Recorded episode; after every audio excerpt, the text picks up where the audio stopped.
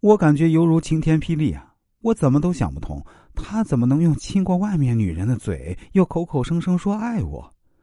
为什么一个出轨男人还要对我这么好？我真是想不明白。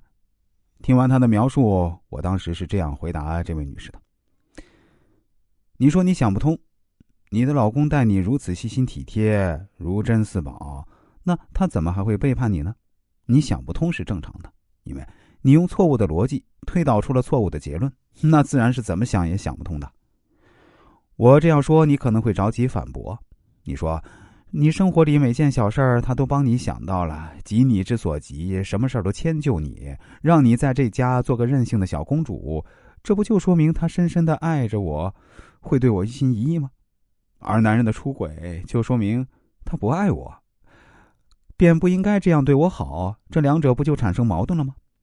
你的逻辑错在，你把对你好当做他会对你忠诚的充分必要条件，可是啊。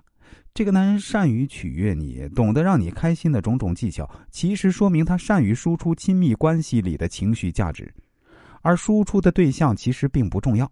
他可以对你体贴细心，也可以对别人这样。事实上呢，他缺乏的是自律。在亲密关系中，正是这种能力保证了你的伴侣不会背叛你。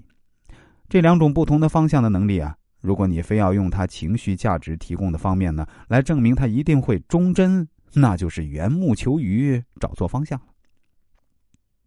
在你的提问里啊，你说这个男人很聪明，因为他能隐瞒你这么久，还是个时间管理大师，一天里跟两个女人约会，把他们都哄得心花怒放。可在我看来，他恰恰是个不够聪明的男人。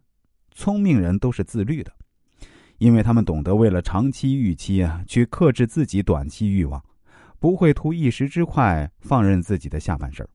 而你老公在这方面却相反，他没有考虑到他的背叛会对夫妻关系造成深远影响，没有想到自己的出轨会怎样伤害这个家庭，只是怀着侥幸心理，享受一时的廉价欢乐。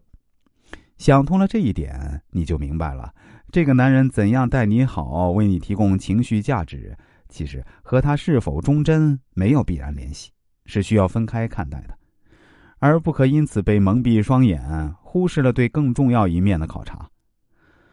如果你想要对你一心一意的伴侣，更应该督促他保持自律的能力。当然，这并不是说提供情绪价值的能力就不重要的。能够平衡婚姻中的多方面因素，才是经营亲密关系的智慧。既懂得呵护你，又明白怎样管住自己，守身如玉，这样的伴侣才能给你带来幸福的婚姻。